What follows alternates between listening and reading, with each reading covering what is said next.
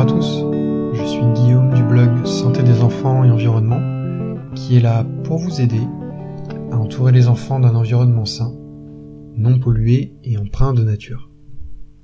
Bienvenue dans ce nouveau podcast dans lequel je vais vous lire l'article Comment protéger les enfants des polluants issus des jouets. C'est un article au format bilan, euh, bilan sur un sujet, donc ici les jouets. Et cet article commence par euh, une citation, qui est plutôt un, extrait euh, d'un rapport de euh, la Direction générale de la concurrence, de la consommation et de la répression des fraudes de 2014, donc la DGCCRF. Je cite Les fabricants, en dépit de leur connaissance de la réglementation et d'un savoir-faire de longue date, ont parfois tendance à s'exonérer de certaines contraintes. Fin de citation. Donc lorsque les fêtes de fin d'année approchent, euh, on sait que les enfants vont recevoir, euh, souvent en tout cas, de nombreux cadeaux, dont certains sont des jouets. Et donc cet article synthétise le résultat de mes recherches euh, portant sur les polluants que peuvent émettre les jouets pour enfants. Donc, comme d'habitude pour ce, format, ce format bilan, donc on a déjà vu à l'occasion d'autres podcasts portant notamment sur les produits cosmétiques et les meubles, par exemple. Dans le cadre de ce format, euh, les, informations et les recommandations que je vais euh, vous lire, vous énumérer, proviennent d'un ensemble de sources variées, euh, dont vous trouverez le détail dans le paragraphe référence à la fin de l'article, donc sur le blog. Vous tapez santé, santé enfant environnement sur Google, ce sera le premier lien.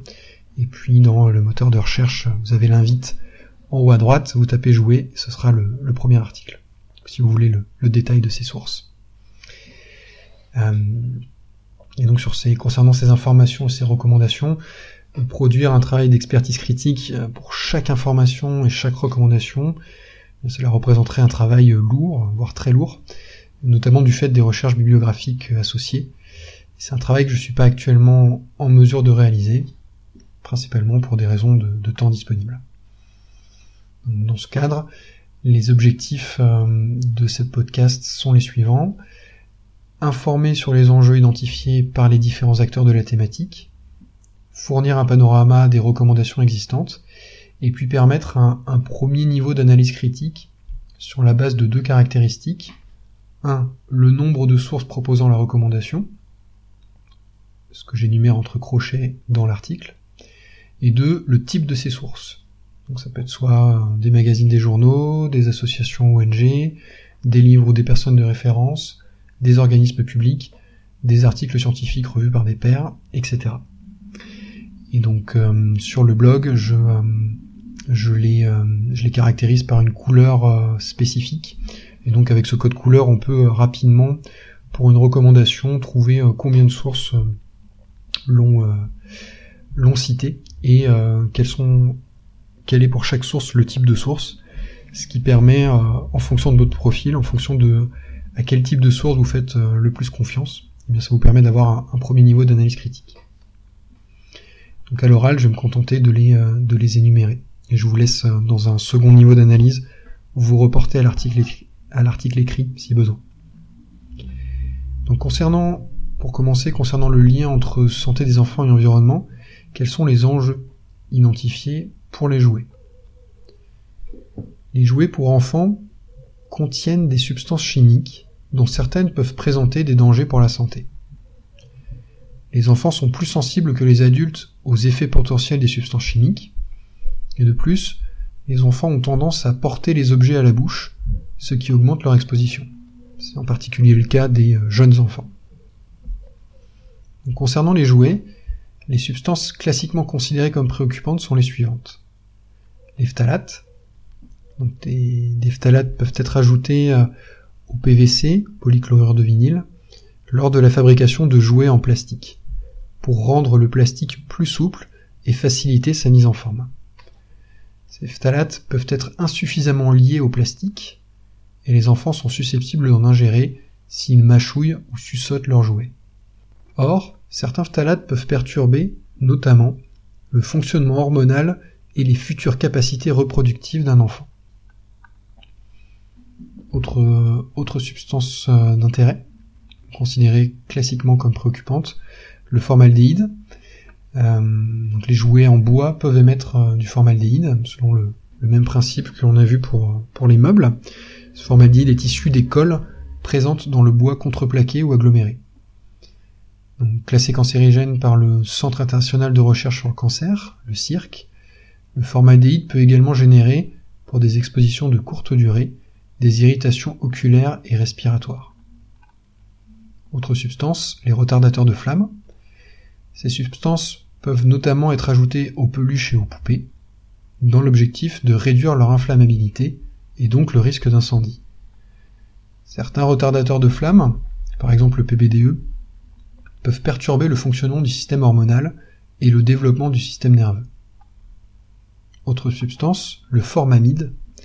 Certains tapis puzzle en mousse peuvent contenir du formamide, une substance volatile présumée reprotoxique par la réglementation européenne.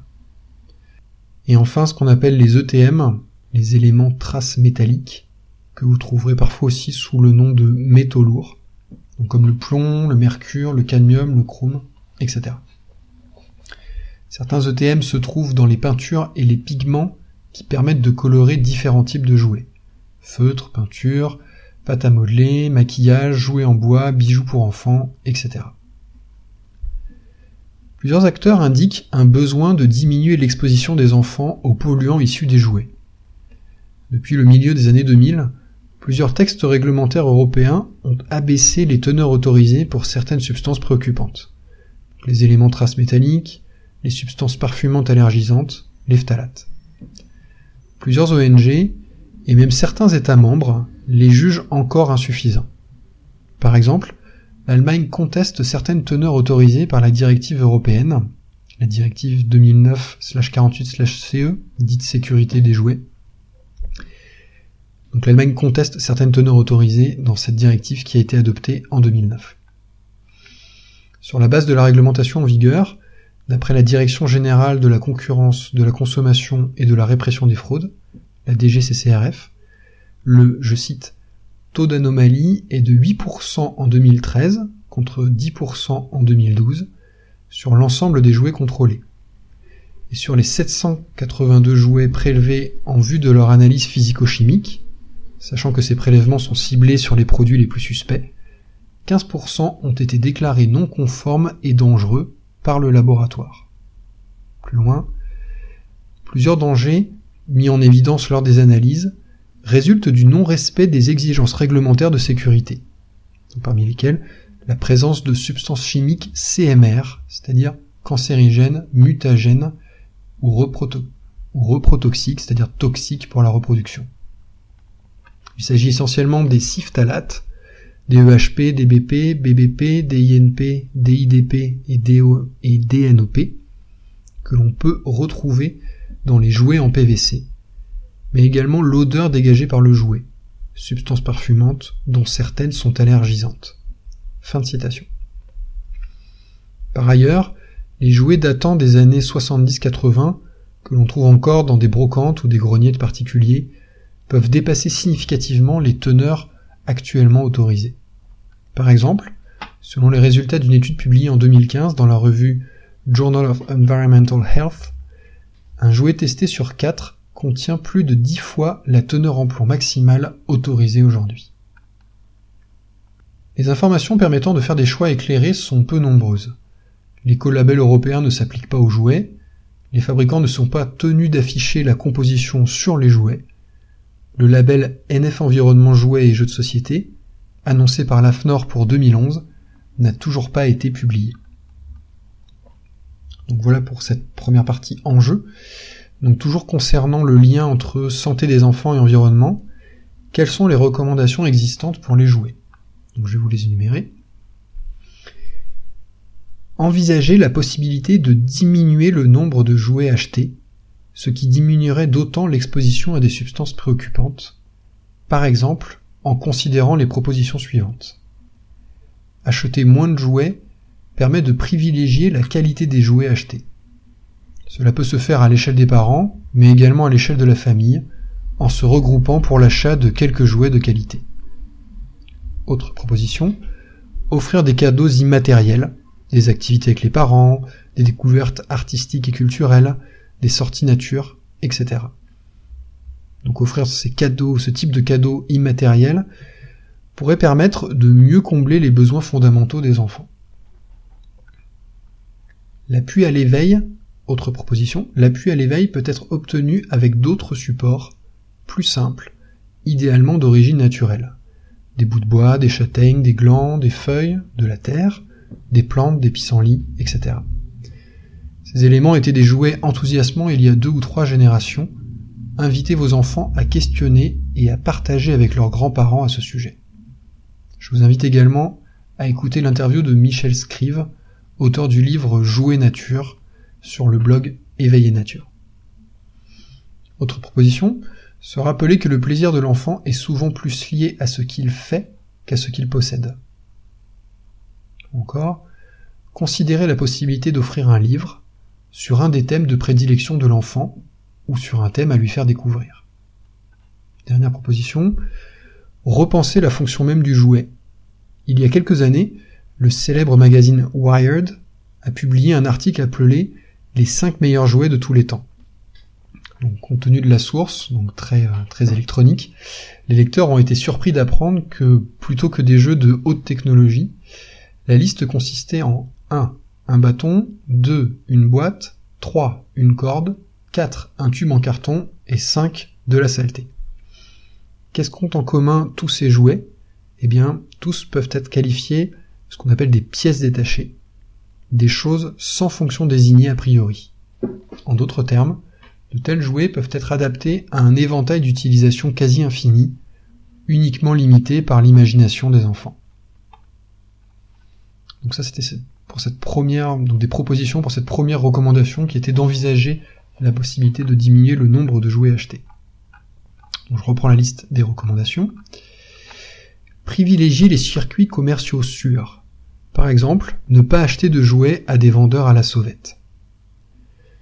Pour des enfants de moins de 3 ans, ne pas acheter de jouets présentant un avertissement Attention ne convient pas aux enfants de moins de 36 mois. Veillez à ce que les tout petits n'empruntent pas les jouets des plus grands. Donc cet avertissement, il est matérialisé par un, pictogramme.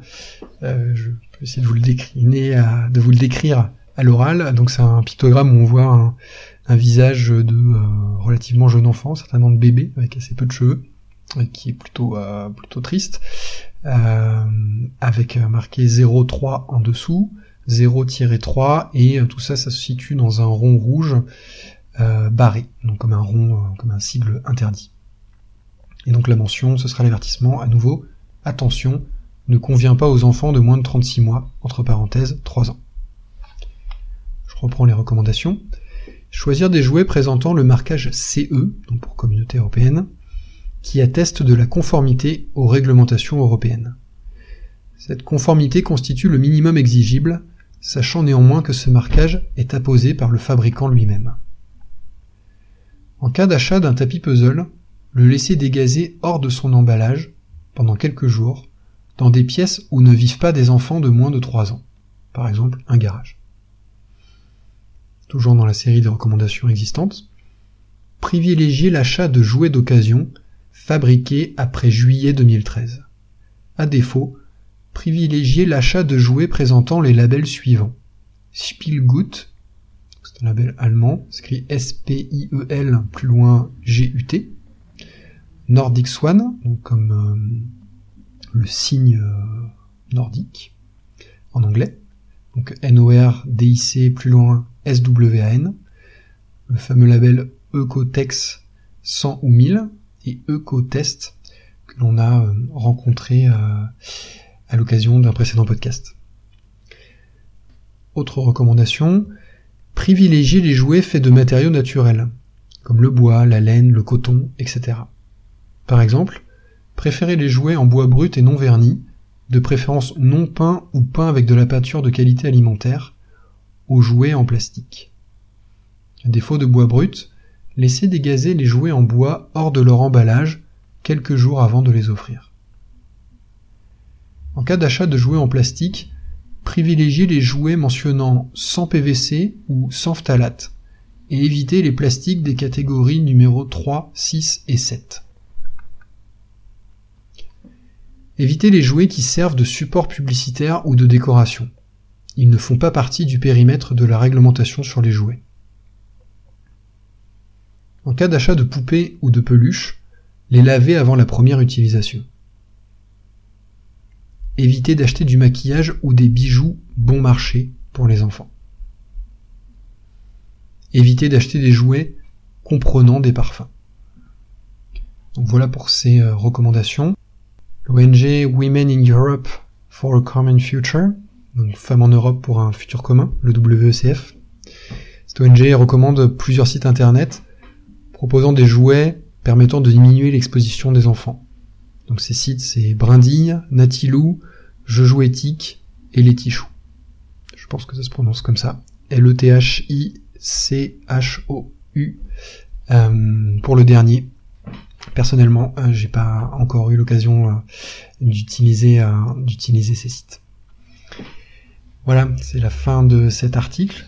je complète par un, retour d'expérience personnelle. Euh, donc il y a plein de choses euh, qu'on applique à la maison qui sont issues de ces recommandations. Notamment euh, nous les jouets, bon ça tombe bien parce que c'est ce qui nous paraît les ce qui nous paraissent les jouets les apportant le, plus de valeur. Donc on est très orienté livre. Donc le quand quand Romy et moi on offre un, on offre un cadeau à, à nos filles, c'est très souvent un livre. Je crois qu'à la suite de à la suite de cet article, euh, je trouvais que ça avait posé des mots sur quelque chose euh, euh, que j'avais en moi. Ça m'a à partir du moment où on a posé des mots, ça m'a donné un sentiment d'évidence. Donc maintenant, ça me vient en tête très naturellement cette, cette possibilité d'offrir, quand on veut offrir quelque chose, de pouvoir offrir une expérience plutôt qu'un objet, donc un jouet ou même un livre. Et donc, euh, c'est une, je dirais, c'est la seconde option euh, qui me vient en tête quand je veux offrir un, cadeau à ma fille. Est-ce que j'en ai une qui me vient en tête là? Euh, L'anniversaire de, de Yumi, c'était il y a pas longtemps. Bon, on a, on a pris Romy et moi tous les deux une journée de congé pour passer la journée uniquement avec elle. On a, on a profité pour faire une sortie nature dans un parc où on pouvait trouver des, euh, des jeux pour enfants euh, un peu particuliers, spécifiques et assez, euh, et assez enthousiasmants.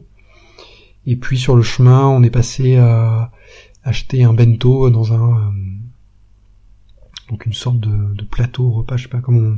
pour ceux qui ne connaissent pas, donc typiquement japonais, et donc on a été choisir dans un restaurant euh, japonais traditionnel que l'on peut trouver à Paris dans le quartier japonais du côté de la rue Sainte-Anne. Voilà, c'est l'exemple qui me vient euh, spontanément. Euh, voilà pour euh, voilà pour ce retour d'expérience. Si si vous aimez bien ce type de d'article où je où je prends le temps de faire des recherches pour faire le point sur un sujet, je vous invite à consulter donc soit les articles, soit les podcasts qui correspondent à, d'autres articles bilan portant sur les produits cosmétiques pour femmes enceintes et enfants, et puis sur les polluants volatiles euh, issus des meubles. Euh, donc vous pouvez les trouver euh, sur iTunes dans la liste de podcasts, ou alors vous pouvez trouver les, articles correspondants et le lecteur en ligne, le lecteur de podcast en ligne, en faisant une recherche donc sur le blog. Vous tapez santé enfant environnement sur Google, ce sera le premier lien. Puis vous pouvez faire une recherche avec un mot clé dans le petit moteur de recherche. C'est une invite qui se situe en haut à droite du blog en arrivant. Et donc avec un mot-clé comme euh, cosmétique, vous, tomberez, euh, ce sera le, premier article qui sera renvoyé par, euh, par la recherche. Voilà, c'est la fin de ce podcast. merci à vous de l'avoir suivi. Merci à Ronan Vernon pour la musique. Merci à Yamoise pour les dessins. Je vous dis à bientôt pour un nouveau podcast. Et d'ici là, prenez bien soin de vos enfants.